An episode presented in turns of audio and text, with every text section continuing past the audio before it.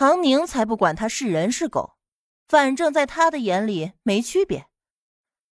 他在林国峰的引荐下见到了农大的鲁校长和冯教授。原来鲁校长一早就敲定了他，等到分数一出，超了农大好几十分，鲁校长亲自催促录取他的事情。可以说，唐宁是今年农大录取的第一位学生。没想到鲁校长看起来慈眉善目，就像个邻家的小老头，而做起事情来却这样的雷厉风行。也挺好，唐宁就喜欢和干脆利落的人打交道，而冯教授更是可爱，见着唐宁就好像捡到了宝贝。哎呀，早就听校长说，光山市有个小姑娘，人小志气大，关键是学习特别优秀，把我给好奇的呀。今天说什么也要跟着来看看。冯教授有些不修边幅。一身深蓝色工作服上还沾着泥土，一看就是直接从试验田里出来的。很好，唐宁暗自在心里点了点头。小唐，跟着我怎么样？冯教授转头又问鲁校长：“校长，你可是答应我的，学生任我挑。我答应没用，要看人家小唐宁答不答应。”鲁校长呵呵一笑，不参与。不过小唐宁啊，冯教授可是我们农大最具实力的教授之一，就是为人脾气臭了些，性子直，导致他有些不太招人喜欢。校长说什么呢？冯教授有些不高兴。一旁还有个人，唐宁一直以为是鲁校长的工作人员，没想到是学校的讲师。这是沈老师，也是农大毕业的，由于表现优异，就给他留校了。平时也负责你们一些课程讲解。鲁校长亲自介绍，唐宁礼貌的打招呼：“沈老师好。”“使不得，使不得，我叫沈中华，叫我一声师兄就行。平时学习生活上有什么问题，尽管找我，别担心。”沈中华推了推眼镜，十分和善客气。唐宁只是微笑，并没有因为别人的客套而应承，依然叫他的沈老师。见过了以后要跟着学习的老师，唐宁直接就被冯教授给领去了试验田，这才对嘛！看着各处规整的十分有序的田地，按照统一标准挂的牌子，有留校跟着老师忙活的学生不停的记录着，唐宁的心里泛起了淡淡的喜悦。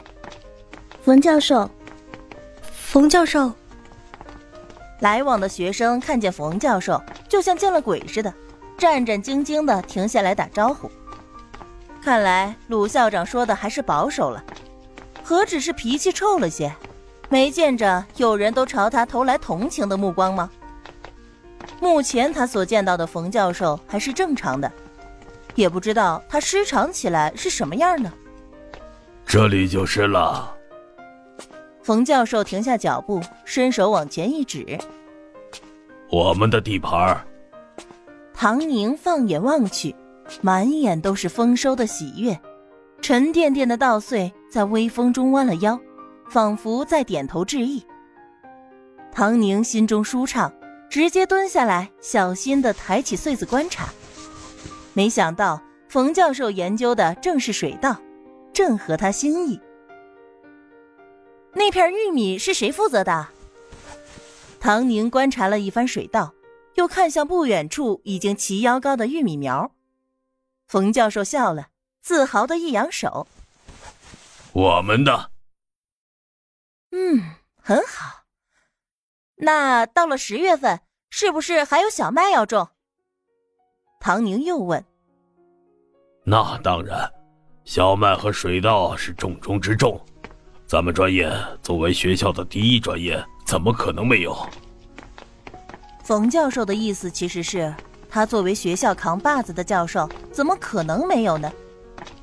唐宁一挑眉：“冯教授，我不怕吃苦，进农业大学选作物研究专业，都是我自己打心眼里的愿望。我认您这个老师，希望以后咱们能合作愉快。”冯教授稍稍诧异了一下，不过他并不是迂腐的人，还是和唐宁握了手。行啊，在我这里有什么话就说什么话，口出狂言也不要紧，最重要的是坚持做下去，把那些说过的狂话给变成现实。八月的天空万里无云，太阳灼灼照着大地，风吹稻谷香，禾苗生长忙。田埂上，老夫聊发少年狂的教授和一腔赤诚报祖国的姑娘，两手交握，许下了看似不可能实现的诺言。话要说给懂的人听。此刻的唐宁和冯教授，虽然隔着三十多年的年龄差。但都从彼此的眼中看到了同样的执拗、热血和赤诚。从这天开始，唐宁便每天来学校冯教授的试验田里报道。林国峰让小陈负责接送他，被他给拒绝了。他可不想做人群中最显眼的存在。林国峰没办法，只好弄了辆自行车做他的代步工具。唐宁每天六点钟起床，带上水和干粮。蹬半个小时自行车到学校，然后就和冯教授会合，两人一起扎到试验田里。冯教授就住学校宿舍，他说收唐宁做学生就是认真的，已经把跟着他做研究的弟子们都介绍给唐宁了。平时交给唐宁的工作也并不避讳什么，完全拿他当自己人。对于新来的小师妹，年纪小又漂亮。师兄师姐们都非常的关心，纷纷同情他为啥要跟着老冯呢？还向他介绍了不少的八卦，比如老冯爱得罪人啦，老婆带着孩子跑了，常年住在单身宿舍里，试验田就是他的命等等。唐宁话不多，但他只要想合群的时候，也能表现得非常合群，不显山不漏水。踏踏实实做事，老老实实发言。冯教授的弟子们都没有太过油滑的，油滑的都受不了跑了，所以相处的还算愉快。这天忙完，唐宁想到一件事儿，便来到冯教授的面前：“老师，我明天有事要请假。”“什么事儿？”“难道是受不了辛苦，想打退堂鼓了？”冯教授有点担心。短短几天，他就发现了唐宁是个好苗子，非常的有天赋。难得的是，人也耐得住寂寞。搞研究就是要具备这两个条件。他对唐宁寄予了很大的期望。其他的学生跑了也就跑了，唐宁要是想跑，那他真的就挺失望的。我哥回来了，明天结婚。唐宁也不知道冯教授想到哪里去了。开口解释道：“哦，这样啊，那是该回去。一天够不够？三天，我给你三天假，好好跟家里人聚聚，不着急。”冯教授松了口气，大方的给假。其实都没有正式开学，唐宁来也只是义务劳动，但双方都搞得挺正式的。唐宁回到林家，林胜文和周文艳已经回来了。倒是林国峰还没下班。小宁，周文艳有点紧张，好不容易见着个熟人，连忙上前：“嫂子，欢迎回家。”唐宁淡然的很，跟周文艳打完招呼，又冲着林胜文点头：“哥，回来了。怎么样？听小刘说你跟老爷子处的不错。何止是不错？”两人一唱一和的，都把郑飞的腿给整断了，都快处成亲生的了。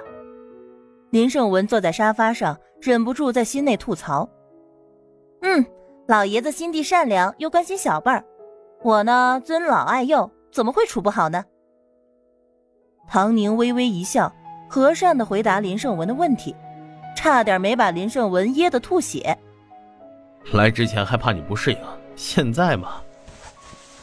林胜文牵着周文艳的手就要往楼上走，现在怕他太适应了，他回来反倒成了这个家的外人。咱们倒成了客人了，走走走，去收拾收拾房间。哎，小宁。周文艳连忙回头看着唐宁，推开林胜文：“你先去收拾，我还有话要跟小宁说呢。”说着，走到唐宁身边，挎着他的胳膊：“你的房间在哪？三楼是吗？走，咱们去你房间里说话，不给你哥这个臭男人听。”姑嫂两个款款离去，站在原地的林胜文无言以对。还有啥说的？去收拾房间吧。唐宁大概知道周文艳在担心什么，虽然他不理解，但不妨碍他提出相对应的策略。小宁，你的果树我都严格按照你的方法试弄了，长得特别好。还有菜，我跟你哥两个人都吃不完，还能送给同事一些。唐宁的房间不大，但很整洁。周文艳坐在小凳子上跟他说话：“谢谢嫂子，辛苦了。”唐宁投桃报李，不等周文艳把事情说来，就告诉了他：“老爷子挺好相处的，心地正直，看起来严肃，其实很疼爱小辈儿的。